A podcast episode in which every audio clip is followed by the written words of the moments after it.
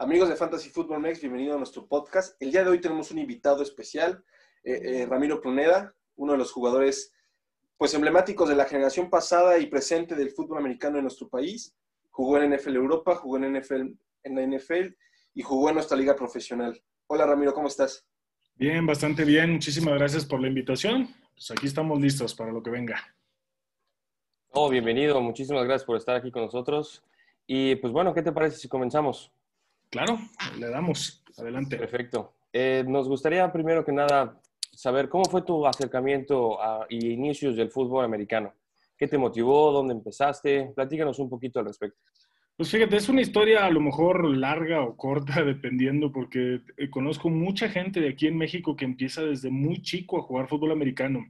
Yo realmente la primera vez que piso un casco y ya con, digo, perdón, que piso el campo ya con un casco puesto para mi primer juego fue a la edad de los 14 años, bueno, a punto de cumplir los 15, este, fue hasta la preparatoria. Yo a la edad de 10 años, aproximadamente 9, 10 años, yo le insistí a mi papá que yo quería jugar fútbol americano, este, ya en Monterrey, donde soy originario, este, pero por una situación otra no me había podido llevar y cuando por fin me lleva, este, que ya fue casi de cumplir los 11 años, eh, justamente eh, todo estaba limitado. Eh, hasta cierto punto, tu edad tenías que tener cierto peso para poder jugar en esa categoría. Si no, te subían un año. No dabas el peso en ese año, te subían otra categoría. Entonces, cuando yo llego, este, pues el peso, digo, no, no recuerdo cuáles eran los pesos, pero sí estaba algo, grande y algo llenito, era un niño gordito, por decirlo de alguna manera. Entonces, yo tenía aproximadamente a punto de cumplir los 11 años, pero a mí me tocaba jugar en una categoría, hasta tres categorías por encima de donde me correspondía por mi edad. Entonces era jugar con niños, bueno, ya no niños, sino adolescentes de 14 a 15 años de edad. Me dijo mi papá, no, de ninguna manera, tú todavía estás en primaria este, jugar con niños de tercero, de secundaria o ya niños de preparatoria, no hay manera que yo te permita hacer eso. Así que te esperas porque las categorías están limitadas justamente hasta los 15, 16 años. Entonces, ya cuando entres a preparatoria, puedes jugar fútbol americano. Y así es como se dio mi historia hasta cierto punto de yo empezar en este deporte. Sí, bueno, como, como debe ser una, una historia que te marca por esa situación, ¿no? De los pesos y demás, pero bueno, cumpliste una de tus metas y para la siguiente pregunta eh, es más o menos por la misma dirección. ¿Qué experiencia te dejó jugar, bueno, obviamente en, las divisiones de México en preparatoria y universidad, pasar a jugar a la NFL Europa y jugar en la NFL, así como en la liga profesional de nuestro país? ¿Cuáles son las experiencias que rescatas o que te llevas desde, desde cualquier punto de vista? Fíjate, hay muchas, muchísimas experiencias desde el nivel de, preparación, de profesionalismo, llamémoslo así, en todo lo que son los aspectos de preparación mental y física. ¿Y a qué edad empiezan? Algo que aquí en México, lamentablemente, se ha intentado crear esta cultura, ha habido baches, ha habido lapsos de tiempo donde no se preparan de la misma manera. Y justamente eso fue lo que aprendí este, ahora que soy padre de familia, sé desde cuándo tengo que empezar a preparar mis hijos. Obviamente, si a ellos les gusta el fútbol americano, que bueno, tengo la fortuna de que tengo mi hija y dos niños, y uno de ellos es un apasionado del fútbol americano, este, en todo sentido. O sea, sabe estadísticas que yo al momento no me acuerdo, marcadores de cuando juego. Yo estoy jugando ahora en la LFA, marcadores que si me preguntas a mí, ¿cómo quedaste en determinado juego cuando estaba en Mayas, ahora que quedan pioneros? Le voy a preguntar a mi hijo que tiene apenas ocho años y él se va a saber el marcador y la fecha de cuándo fue el juego. Entonces, sé cuándo viene la preparación. Y una de las mejores experiencias es eso, o sea, todo lo que conlleva el camino para poder llegar a la NFL. Obviamente tengo a lo mejor el conocimiento, la experiencia, todo lo que he investigado, todo lo que me tocó vivir y en qué momento se deben de preparar eh, los hijos este, o los futuros atletas y cómo debe de ser sin llegar a sobresaturarlos. Obviamente esto influye mucho en qué tan exitoso puede ser o qué no tan exitoso. Como te decía, hay muchas personas, este, compañeros que me tocó jugar que desde los, ocho, desde los ocho años estaban jugando infantil, que cuando llegan a Liga Mayor, o NEFA o Conadeip, llegan a un momento donde están hartos, llega a haber un hartazgo de estar jugando fútbol americano, de seguir indicaciones, de levantarse temprano. ¿Por qué?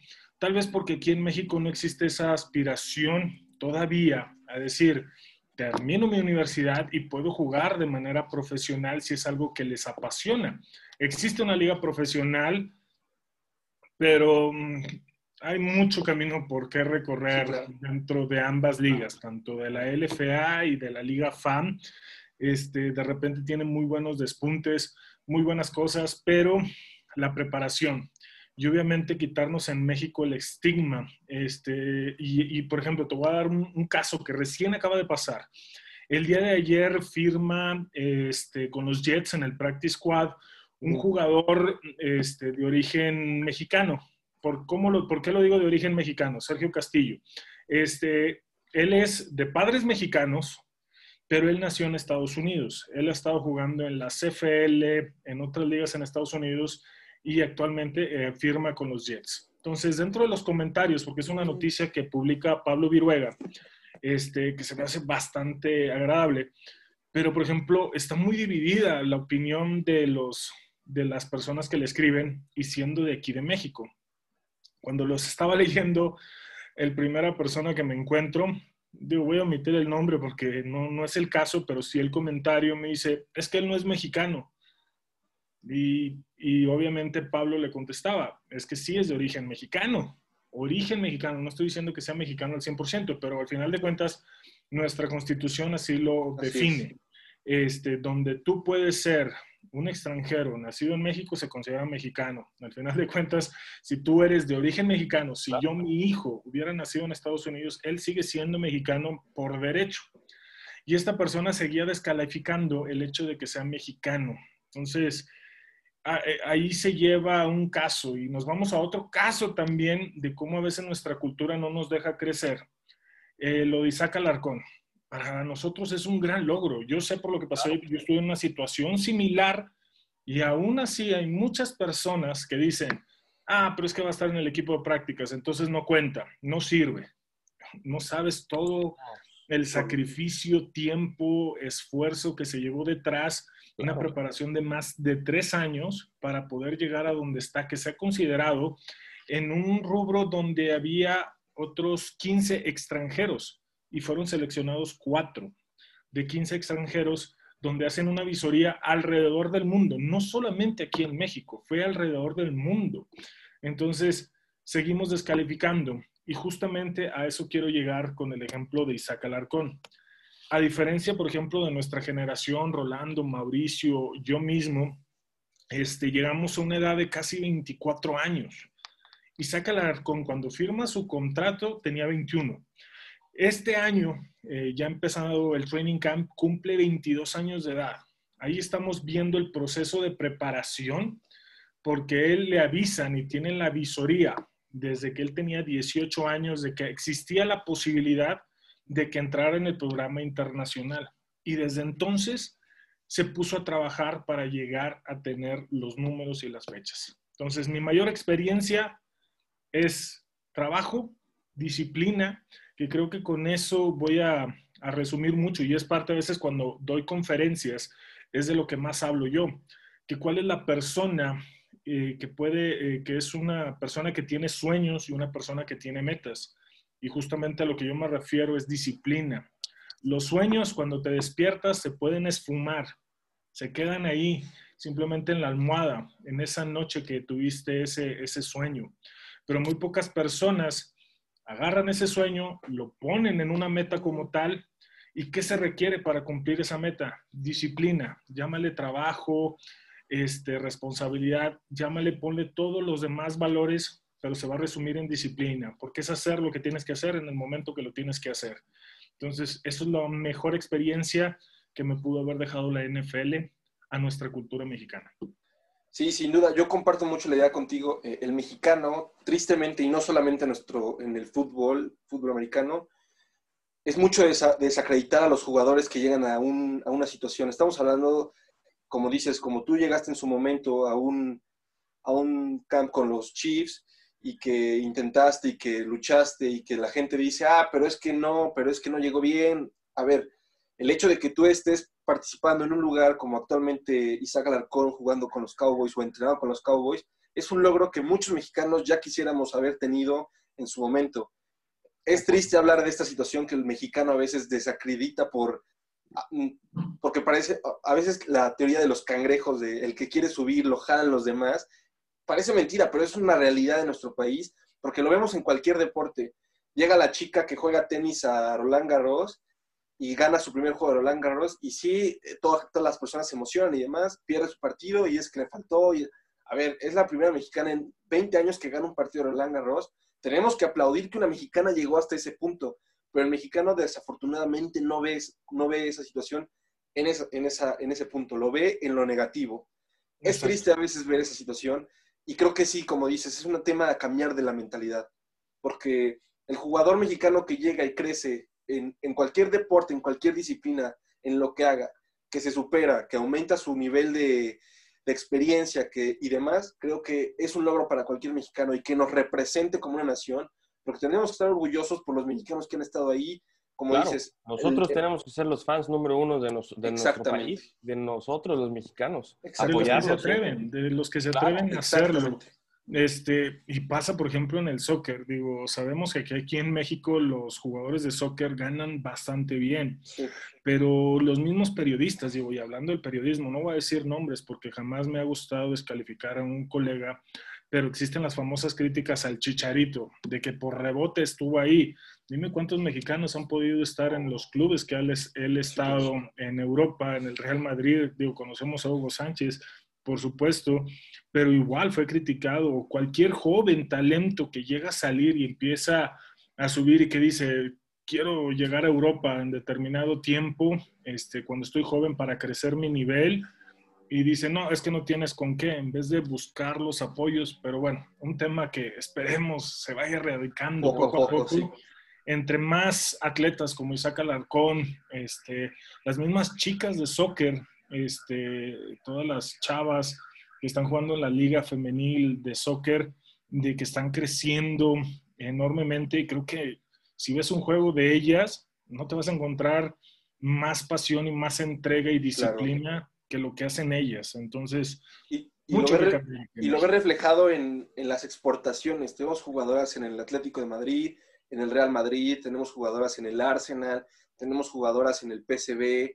Es decir, el chip de la mentalidad de las chicas que han estado practicando este tipo de deporte en el fútbol te demuestra que a ellas no les importa a veces los comentarios y demás. O probablemente sí, porque también es, es un tema ya también hasta de machismo. Te llegan, ¿eh? Claro.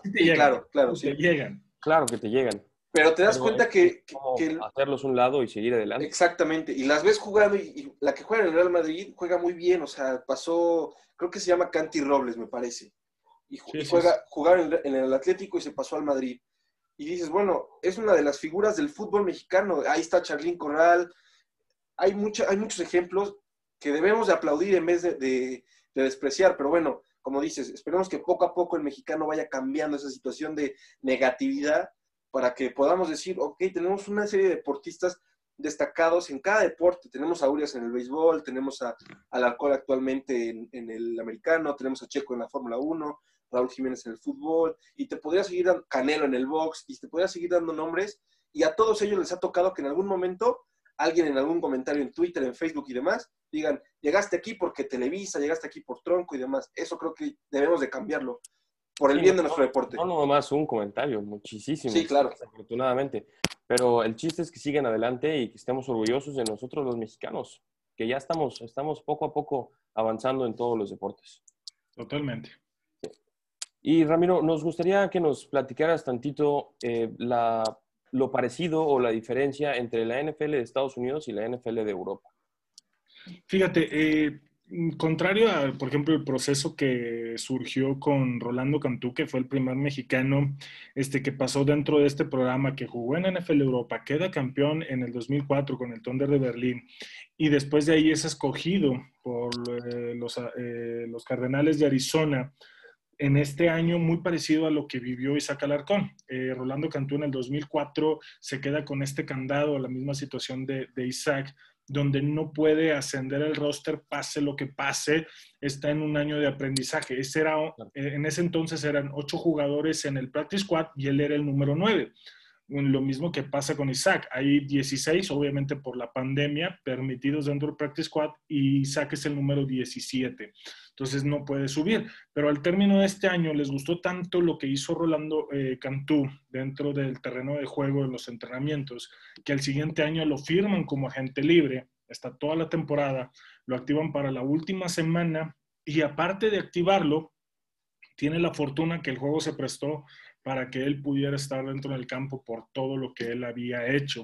Entonces, la NFL Europa era una, una liga de desarrollo un semillero, por decirlo de alguna manera, de jugadores que eran escogidos dentro del draft de, los equipos de NFL y que si no los convencían al 100% o dentro de la agencia libre o dentro del draft, la quinta, sexta o hasta séptima ronda, los enviaban a Europa a desarrollar, a ver video, a ver si no me había equivocado o a ver si funcionas pero no tan bien, entonces ahí afectaba directamente tu contrato por haber sido drafteado. Entonces, eh, era una liga de desarrollo. Y obviamente esta liga, gracias a Marco Martos, que él fue, tomó sus maletas, viajó hasta Europa y él fue a tocar las puertas de, de los equipos y los Dragones de Barcelona le abren las puertas porque antes de ser llamada NFL Europa era llamada la World League.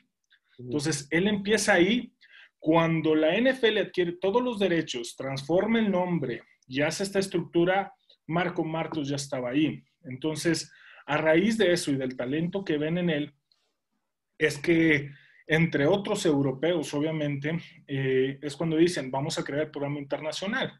Vamos a hacer un minicamp, un training camp, donde van a estar todos los jugadores no americanos en Tampa Bay. Juntaban alrededor de 120 entre eh, europeos, asiáticos y obviamente hasta de Australia. Había uno que otro por ahí nigeriano que tenía, eh, bueno, más bien nigeriano, pero de origen eh, londinense, este, por la conexión a veces que hay en estos países, y mexicanos, pero mexicanos había pocos, o sea, te puedo decir nombres este, contados de los que había en ese momento que habían ido a tocar la puerta y después se crea el programa internacional. Entonces una generación en la que estaba yo, donde íbamos 16 hasta 18 mexicanos, viajábamos a, Tampa Bay, donde hacían el training camp de NFL Europa, donde de ahí escogían solamente a 8 jugadores de 120, 16 mexicanos contra otros 114, perdón, 104 este, europeos, asiáticos y demás para buscar ocho lugares dentro de la NFL Europa. Solamente ocho lugares.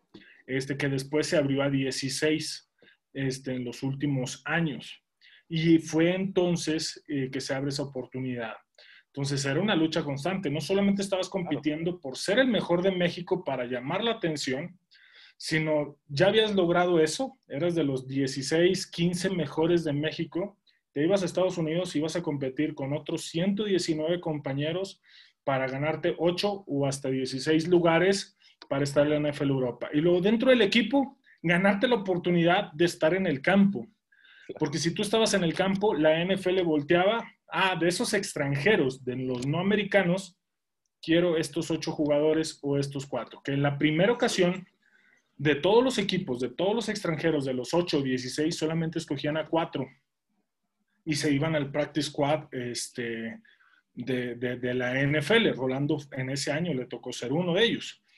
Este, a mí no me toca, yo estaba en ese proceso eh, en el 2006 y sufro un accidente el último día, en el último scrimmage, faltando dos minutos para terminar la práctica y ya poder entrar dentro de, de la entrega de rosters, de, perdón, de los contratos para pertenecer al, al roster sufre una jugada accidental. Mi corredor, el corredor en el equipo en el que estaba, que eran los Centuriones de Colonia, se tropieza detrás de mí, cae en mi rodilla, el defensivo que, yo estaba bloqueando, siente donde yo me trastabillé o me, estaba a punto de caerme, sigue empujando y mi rodilla, ¡pum!, truena, ligamento cruzado anterior, posterior, la rótula eh, se fractura, este, se desprende un cartílago, revientan los meniscos, los ligamentos laterales, hay una fisura también en la base del fémur, entonces todo lo que se puede romper se rompió ahí.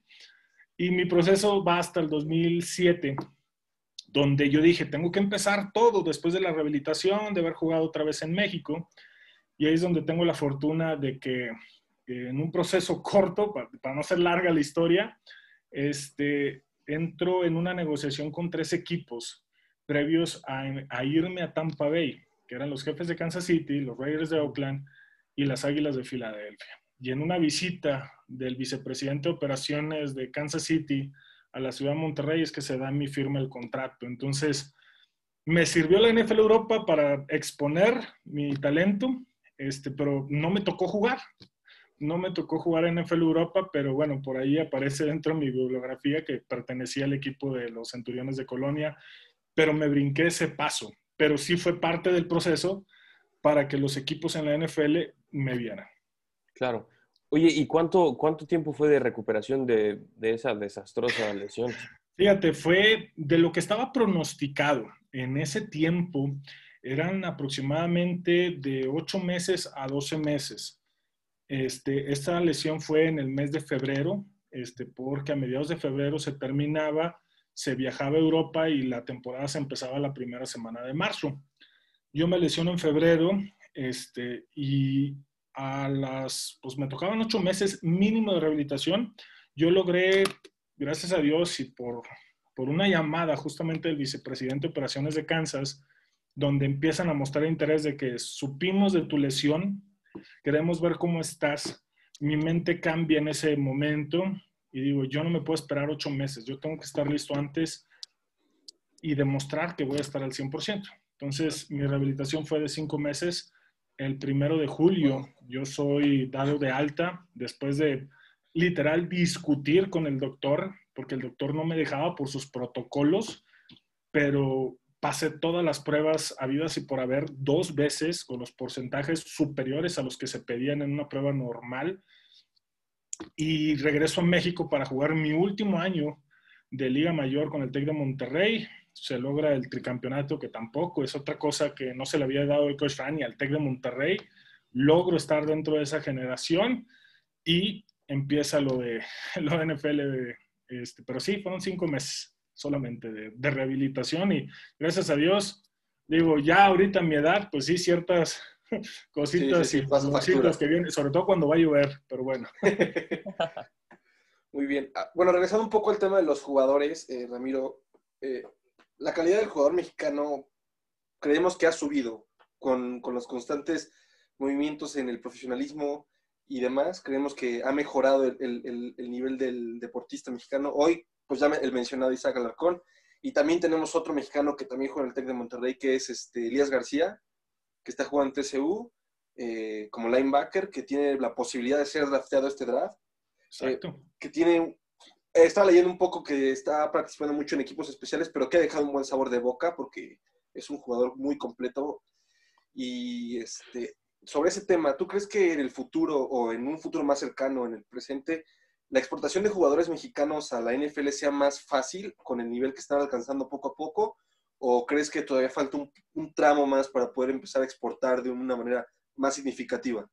Fíjate, va a ser directamente proporcional porque te puedo decir algo, siempre ha habido talento en México, tanto características físicas en cuanto a la genética del jugador, porque si nos ponemos a analizar en mi generación, la generación ahorita de Isaac, este, mucha gente dirá, oye, pero pues es que en México pues somos chaparritos y Podemos son pateadores y este tipo de situaciones.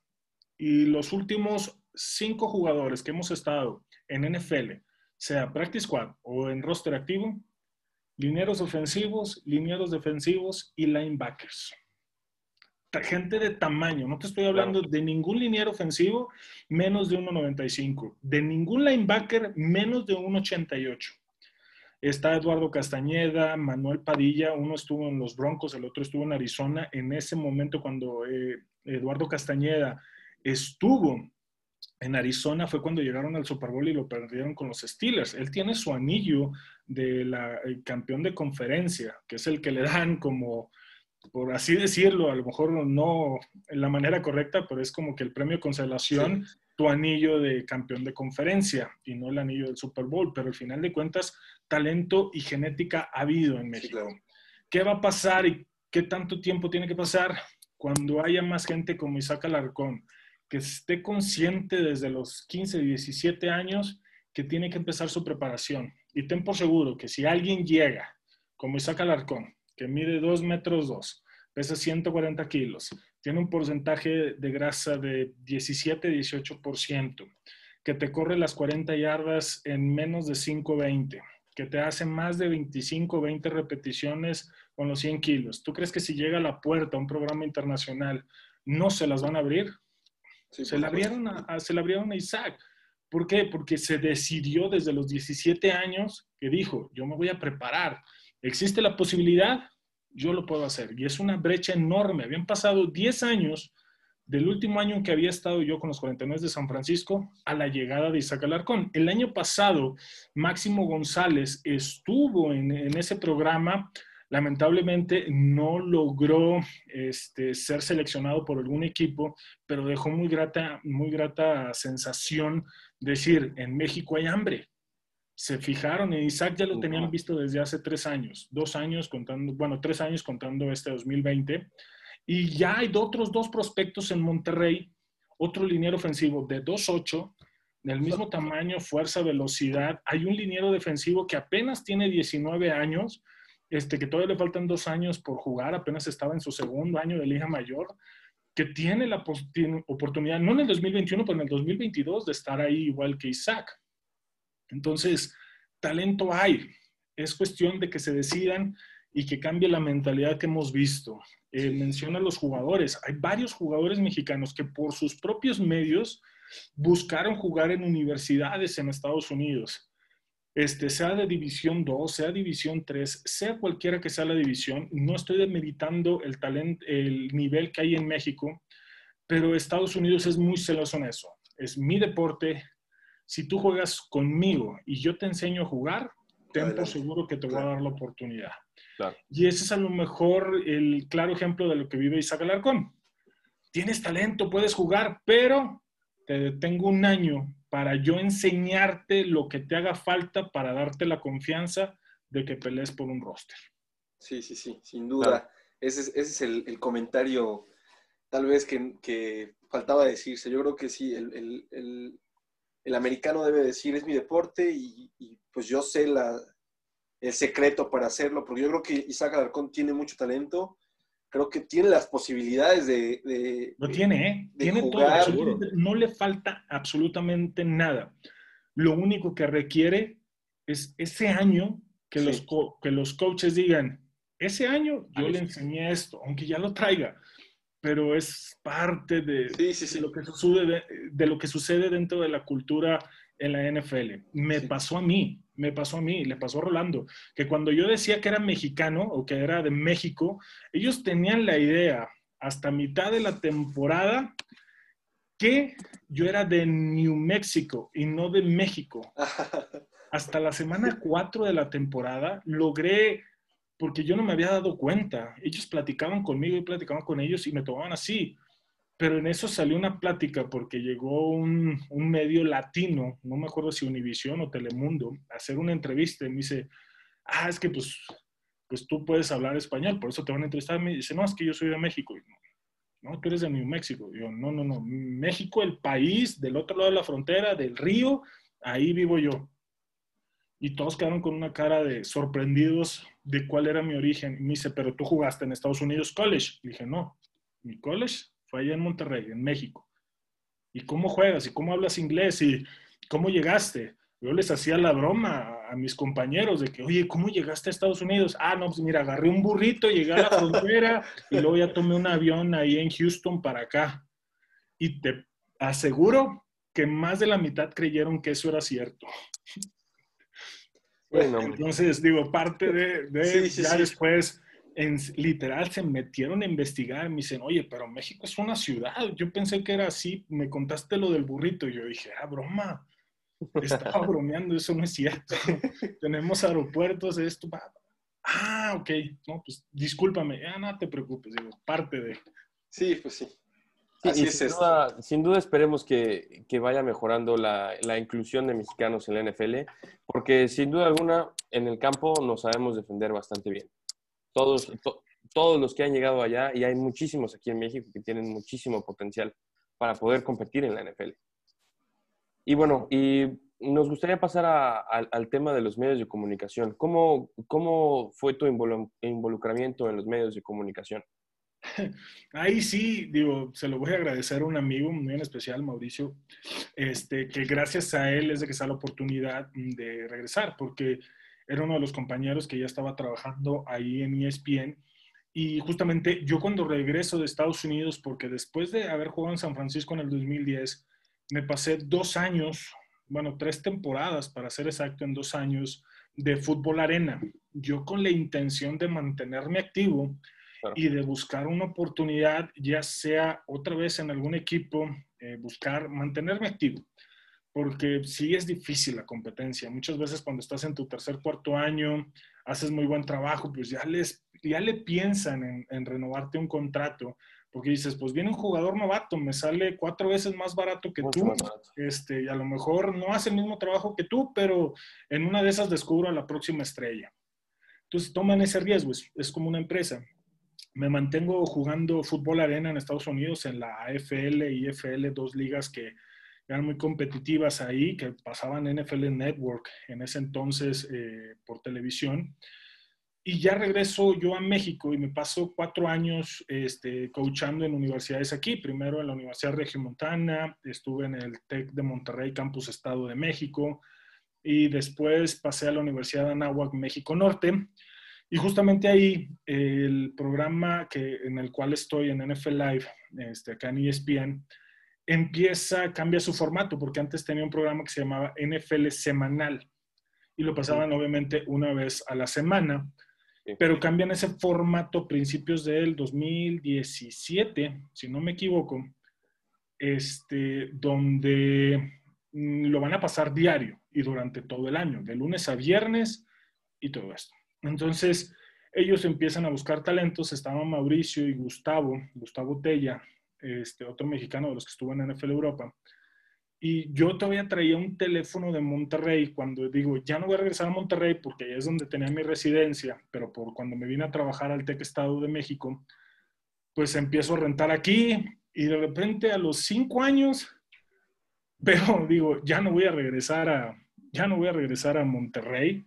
Vendí mi casa en Monterrey, compramos casa aquí, mi, mi esposa es de aquí de, del Estado de México y es cuando digo, pues bueno, cambio mi número del 81 por el 55 de aquí de México. Y en, ellos me estaban buscando, pero no dieron con mi teléfono. Entonces, pues pasa un año y en el 2000, a finales del 2017, este, recibo una llamada por parte de uno de los productores, pero de Fox Sport, para hacerme un casting. Ellos obviamente tienen las transmisiones de los programas de, varios juegos del mediodía y de las 3 de la tarde. Entonces, obviamente querían más gente para todo esto. Yo voy, hago el casting, les gusta, me dicen, perfecto. Entonces, en un grupo donde estábamos, en un grupo de WhatsApp donde estábamos todos los mexicanos que habíamos ido a la NFL y NFL Europa, que tenemos nuestra asociación de Mexican Pros, este, ahí comento, ah, pues ya me invitaron a Fox, pues ya les voy a hacer ahí algo de competencia en son de broma. Y en eso un amigo me dice, espérate, déjame decirle a nuestro productor en ESPN que acabas de ir allá porque él estaba, te estaba buscando hace un año, pero por X o Y no, no te pudimos localizar porque cambiaste tu número. Y yo, pues sí, lo cambié. Entonces, Perfecto, entonces ya le da mi teléfono al productor, el productor me habla, oh Ramiro, ¿cómo estás? Muy bien. Oye, mira, te hablo de ESPN, te queremos invitar a un casting, supimos que fuiste hace dos días a Fox, ¿puedes venir el día de mañana? Perfecto, yo vengo el día de mañana, sin ningún problema. Este, y fui al canal, hago el, casting, Obviamente ahí, digo, se manejan las cosas diferentes, no sé cómo sea en Fox, pero esto fue lo que me tocó en ESPN. Obviamente eh, nuestro jefe del canal o el director del canal en ESPN aquí en México, él estaba viendo la audición, el, el, casting en su oficina, donde tiene todos los monitores para, pues para literal monitorear cualquier cosa que esté pasando en los estudios o en las cabinas. Ve mi, ve mi casting, le gusta, cuando yo voy saliendo, me dice, Ramiro, nos gustó perfecto, eh, estás perfecto, queremos que seas parte de nuestro grupo, ve con mi asistente y te va a dar el contrato, obviamente lo revisan, pa, pa, pa, pa. Y así fue como entré a ESPN. Obviamente yo no estudié periodismo, pero creo que los grandes compañeros, amigos que ahora puedo considerar amigos, han sido mis maestros, Ciro Procuna, Pablo Viruega, Lalo Varela, John Socles, Fer Tirado, Cari Correa, entre otros, Raúl Alegre, por supuesto, Álvaro Martín en su momento, de los cuales he aprendido grandes, grandes cosas. Por ejemplo, en mi primer mes, que fue en el mes de noviembre, este, miento, eh, hacemos los programas de manera inmediata, noviembre, diciembre, y cuando entran los playoffs, pues obviamente hay una rotación de los talentos que van a los juegos divisionales, que viajan a los juegos divisionales. Y en eso, pues mi primera experiencia es así de que los jefes de Kansas City acaban de pasar a los playoffs. Este, tú, Ramiro, vas a ir porque tú jugaste ahí y te necesitamos ahí. Y yo, ah, perfecto, pero ¿cómo? ¿Qué? No te preocupes, vas a ir con Ciro Procuna. Y te aseguro que todo mi viaje, desde el vuelo, desde la sala de espera, la conexión para llegar a la ciudad de Kansas City, fue platicarle, Ciro, ¿cómo haces esto? ¿Cómo preparas esto? ¿Cómo? Y fue lo que he ido aprendiendo de ellos que gracias a Dios hoy puedo decir que tengo la oportunidad no solo de analizar juegos de college, también Javier Trejo Garay, por supuesto, mi pareja en Red Zone, en todos los juegos de college. El año pasado me aventé 36 juegos de college, cuatro tazones colegiales, uno de ellos el tazón de las rosas en Año Nuevo, el día primero de enero. Entonces, ahora este, tuve la oportunidad de hacer mi primer Monday Night Football con Ciro Procuna y con John. Este, he hecho otros dos, pero estos han sido para Centroamérica. Sigo aprendiendo, tengo mi libreta donde seguir todos los, consejos de, todos los consejos que Ciro me ha dado de lo que hace John. E, es un gran, gran aprendizaje, pero a grandes rasgos, perdón por extenderme, pero así fue mi, mi, llegada a los medios y, y cómo tal vez mi llegada es por, por haber sido exjugador mexicano en la NFL pero mi trayecto ya de cuatro años con ellos ha sido de aprendizaje continuo para poder dar un mejor trabajo para, para todos los seguidores.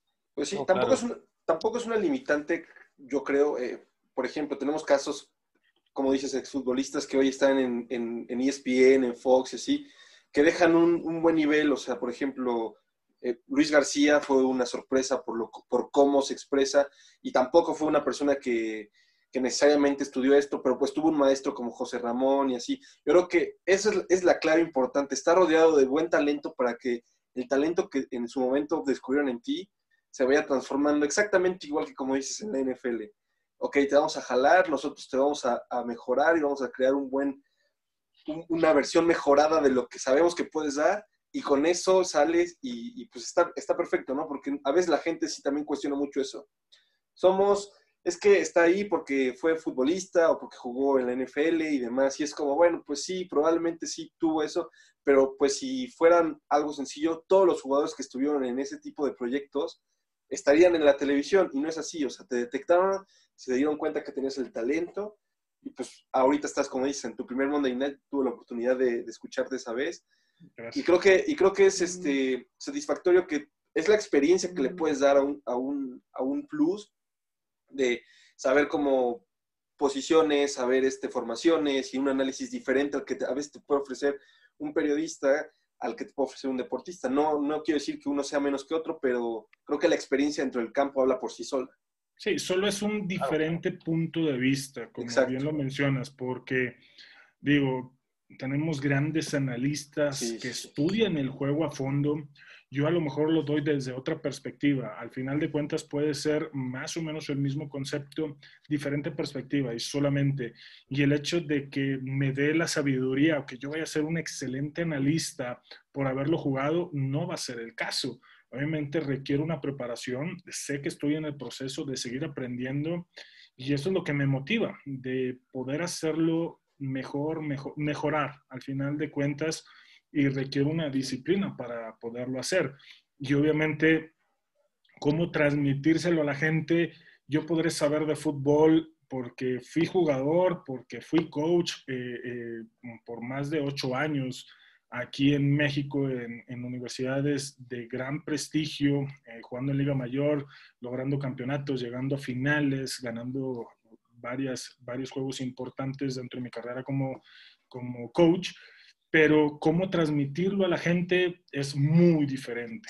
Y en vivo todavía es más difícil, porque yo te pudiera preparar un juego y te lo puedo explicar, pero hacerlo en vivo, después de una jugada donde solamente tienes 15 segundos antes de que salga la siguiente, te tiene que dar una habilidad de palabra y un esquema que debes de tener. Y cómo simplificárselo a la gente, porque si le digo los términos, a ver gente que sigue el fútbol, que sabe de fútbol, pero no todos los términos que se usan siendo técnicos dentro del, del campo, de, del campo de juego. Sí, correcto. Ramiro, una pregunta ahora sí, NFL actualmente, temporada 2020. Tenemos cuatro invictos, Steelers, Titans, Green Bay y los Seahawks, y tenemos equipos que han dado la sorpresa como los, como los Browns y e infinidad. Y decepciones, tristemente, como los 49ers, que hasta ahora no han funcionado. Actualmente tú, sí, ni modo, ya ni modo. Actualmente tú, ¿a quién consideras que tiene las armas y todo para poder ser el próximo campeón del Super Bowl? me encanta lo que ha estado haciendo eh, Kansas City. De hecho, previo a que iniciara la temporada, yo los tenía como favoritos para llegar al Super Bowl por parte de la americana y por parte de la nacional, te puedo decir que Seattle. Me dices tú, oye, Green Bay, ve lo que está haciendo. Sí, sí, sí, sí, sí, sí. Pero es cuestión de de gustos, de conocimiento, de lecturas. Este, mucha gente me puede decir que lo que alcanza a leer entre Mal de Flor como head coach y Aaron Rodgers es perfecto. Pero el hecho de que haya habido varias situaciones el año pasado a mí no me convencen al 100%. No se han encontrado con una defensiva que les pueda plantear un esquema defensivo muy eh, en específico. Eh, los jefes de Kansas City por ahí ya dieron rasgos de que le están encontrando la cobertura especial. Este, los Chargers fueron los primeros, un equipo que te ha mantenido a la orilla de lo que ha estado haciendo porque terminan doblándose en el último cuarto cuando se mantienen en la pelea, pero es extraordinario lo que hace Justin Herbert. Este, pero Chargers demostró que Kansas hay un esquema de coberturas, de que se le dificulta a Patrick Mahomes, porque él puede tener el desarrollo de la jugada y dónde quiere que se coloque el receptor, pero a veces el receptor no lo va a entender al 100% lo revolucionado que está Patrick Mahomes. Los Patriotas, digo, sabemos Belichick, el planteamiento defensivo los mantuvo durante tres cuartos, pero obviamente con los errores mentales, el cansancio, todo lo que pasaron esa semana, igual. Pero llegan con los Raiders, este, ya después de una exhibición de dos juegos de cómo jugar defensivamente, fue que lo que hizo John Gruden, enfocarse literalmente en eso, pero el talento de Patrick Mahomes es indiscutible. Puedes sacarte un juego en cualquier momento, no puedes descuidarte. Y lo que hace Seattle me encanta porque te puede fallar durante tres cuartos, pero como dice el dicho, no es cómo empieces, sino cómo terminas, y eso en el cuarto cuarto te eliminan. Entonces, son dos de los equipos que yo tengo en el Super Bowl por el análisis eh, que venimos haciendo y lo que va pasando durante la temporada me gusta y creo que se puede confirmar y atinarle a ese Super Bowl porque el del año pasado me fui un poquito con el corazón, pero me salió y le atiné. Sí, sí, sí. Eh, en el caso, por ejemplo, de Green Bay, estás hablando que no le ha tocado una defensa que los pueda poner a prueba como la de San Francisco. Sí, exactamente. el mejor ejemplo fue en la conferencia y en la semana y en temporada regular, que realmente no dejaron hacer nada a Aaron Rodgers, lo traían presionado todo el tiempo y ahí está la respuesta de por qué no puede ser el candidato natural a llegar al Super Bowl. En el caso también de los Seahawks, pues estamos hablando de que los Vikings le jugaron un juego perfecto los primeros tres cuartos, le corrieron el balón, creo que descubrieron que corriendo el balón con una buena línea puede ser la posibilidad de mejorar eh, la, no mejorar, sino la debilidad de los Seahawks en, en defensiva. Sí, pero, pero Pero ojo, porque muchos hablan de que fue una mala decisión de la jugada que manda Zimmer para que Madison corra el balón. Si tú ves el esquema, la toma aérea que estaba por la parte de atrás, estaban balanceados. Tenían guard, tackle, ala cerrada, wingback, es un segundo ala cerrada, contra cuatro defensivos que estaban en ese lado, porque el último que hace la tacleada es Bobby Wagner, estaba alineado entre el guardia y tackle del lado contrario. Entonces, el defensivo, este, Carson, si no me equivoco, el linebacker, y Mayoba, que era el ala defensiva que estaba enfrente del tackle, ganan ese duelo 1-1, no los mueven ni un centímetro, desalojan en el último momento, porque cuando tú inicias la jugada, los bloqueos estaban puestos para que Madison no solamente consiguiera el primero y diez en esa cuarta y uno, tal vez se pudiera haber ido hasta la zona de anotación. Y mucha gente pone y le pone pausa en, en, la jugada donde chocan, se dan los bloqueos y dicen, ¿por qué no te fuiste por fuera? Cuando el jugador toma el balón, asegura el balón y da su segundo paso, el bloqueo se empieza a desarrollar y estaba abierta la grieta. Fue una milésima de segundo donde Mayoba, como ala defensiva, desaloja al liniero ofensivo O'Neill y se queda para poder detenerlo. Imagínate el gran trabajo de Bobby Wagner que estaba alineado en la grieta B del lado contrario, llega hasta la grieta C de ese lado para detener a Madison. Madison tuvo un excelente juego, corrió para más de 112 yardas, este, Dalvin Cook por la lesión, pero corrió 65, en total fueron 200 yardas. Dominaron, pero la jugada que no lograron dominar era la importante. Y es lo que te digo de Seattle. No importa si tres cuartos te fallo, si en la jugada específica donde necesitas una yarda, yo te voy a detener. Sí, tienen esos jugadores que pueden cambiar todo el juego en una jugada. Bobby Wagner y Jamal Adams, que está lastimado ahorita, pero también es otro jugador que en cualquier jugada te puede cambiar el, el ritmo del juego. Lo extrañan, ¿eh? Vaya que lo extrañan, porque es ese linebacker extra que puede llegar, por eso no había ese linebacker que llegara en ese soporte de carrera como lo hace Yamal y, y, y, en la ofensiva con la que ganan los Seahawks, solamente hubo una conexión, Russell Wilson, DK Metcalf. Imposible, no lo podían parar, o sea, lo ves, recibió, me parece que cuatro pases en ese drive, uno se lo llevó Locke, y no pudo ajustar los Vikings para parar a Metcalf. Parece que no apareció por mucho tiempo en el partido y de repente te da esa jugada. Y pues sí, creo que sí es el, favorito en la nacional actualmente para ganar. Hasta el momento sí. Claro, y Russell Wilson ya encontró un nuevo mejor amigo en DK Metcalf. Sí, extraordinario lo que ha hecho Metcalf. Definitivamente. Cobertura 1-1. Vimos lo que hizo DK Metcalf al defensivo del año, Stephen Gilmore cuando jugaron ese encuentro, lo desesperó. En serio, lo sacó de quicio. Este por ahí tuvieron un conato de bronca, pero fue espectacular el dominio de DK Metcalf. Sí, definitivamente. Y bueno, nos gustaría que nos, que nos platicaras de, tu equipo de fantasy. ¿Quién es, quién es tu gallo en, en, tu equipo de fantasy de este año? Híjole, este, en, el, en el fantasy, en los dos que tengo, no tengo buen equipo. Uno por error mío, por estar haciendo una columna para ESPN.com, se me olvidó la hora del draft y, en eso se hizo el autopic. Y en el otro sí tuve algo que ver, pero me tocó una de las últimas elecciones. Pero creo que uno de los gallos de lo que ha estado mostrando es el mismo Aaron Jones, el corredor de Green Bay, Alvin Camara, antes de la lesión, pues por supuesto era Christian McCaffrey, pero bueno, eh, dentro de ellos es de los mejores picks que puedes tener y creo que hay una regla, no sé si todos la siguen, pero tu primer pick siempre dentro de cualquier draft en fantasy tiene que ser un corredor.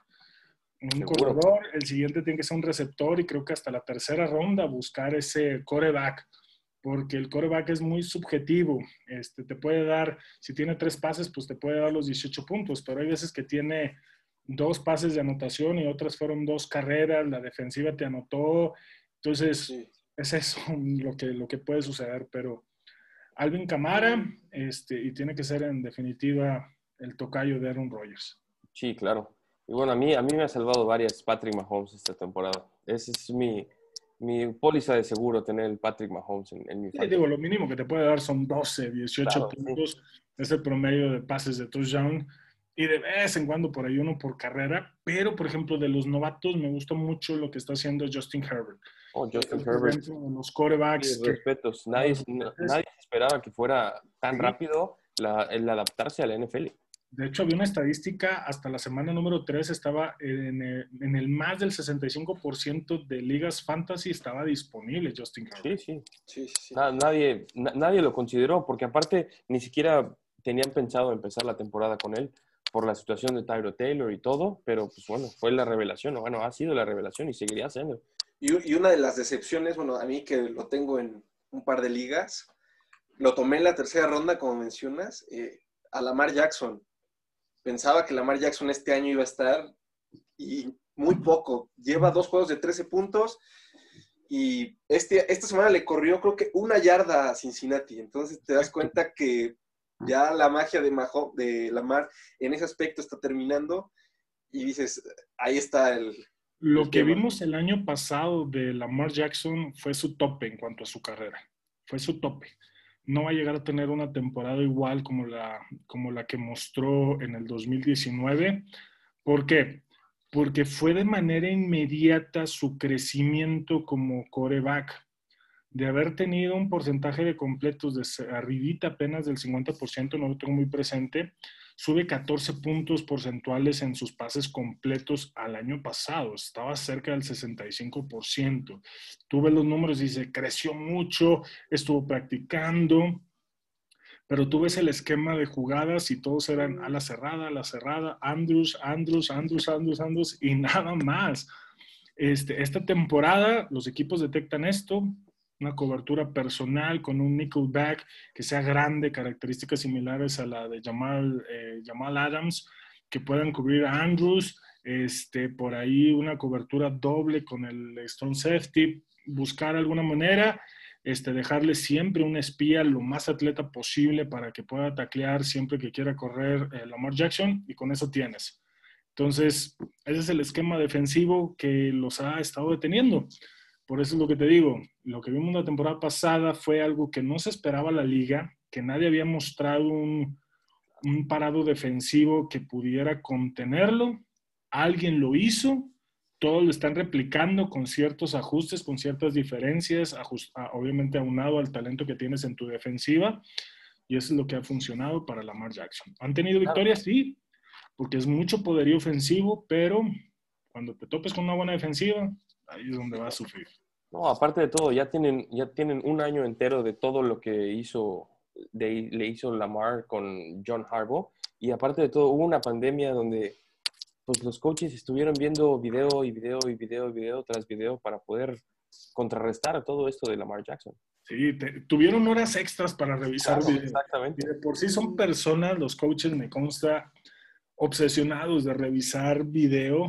Si de 24 horas al día te aseguro que una tercera parte, ocho horas, y se me hace tal vez poco, es revisión de video y estudio. O sea, no llenan una libreta, tienen carpetas y carpetas llenas de apuntes, de ajustes, de todos los equipos de lo que se va a presentar en la temporada. Ahorita el único detalle es de que no vaya a suceder algo extraño. Este, ya ves, hoy amanecemos con la noticia de que Atlanta este, tiene cuatro, cuatro, positivos. Entonces, situación difícil porque no va a llegar el cuarto cuarto porque van a perder. Sí, sí, sí. Ramiro, ha sido un placer en todo sentido poder platicar este, esta mañana tarde contigo. Eh, gracias por, permitirnos preguntarte, eh, conocer un poco de tus experiencias de vida y pues de poder tener la oportunidad de platicar más que nada, de poder llevar una charla en un mano a mano contigo Espero que te haya gustado, espero que se repita en algún momento y pues gracias, de corazón gracias. No, muchísimas gracias a ustedes. Y ahí, bueno, ahí para la gente que, los escuche, este, les recuerdo tantito mis redes sociales. Sí, por favor, por favor. Estamos en Twitter como MR Pruneda, Mr. Pruneda por la abreviación. En Facebook, Ramiro Pruneda, así tal cual. Este, y en Instagram es Pruneda-ESPN, ahí para Ahí subo la agenda del día. Eh, Twitter lo uso un poquito más para información este, mucho más formal. En Instagram eh, lo utilizo este, para cuestiones también a veces proyectos personales, que el próximo año hay uno bastante bueno. Espero que las condiciones de, de salubridad en México se presten para poderlo hacer. Esperemos que Ahí vamos a, a, traer a varios jugadores de los 49 de San Francisco, este, dos salones de la fama, dos jugadores actuales.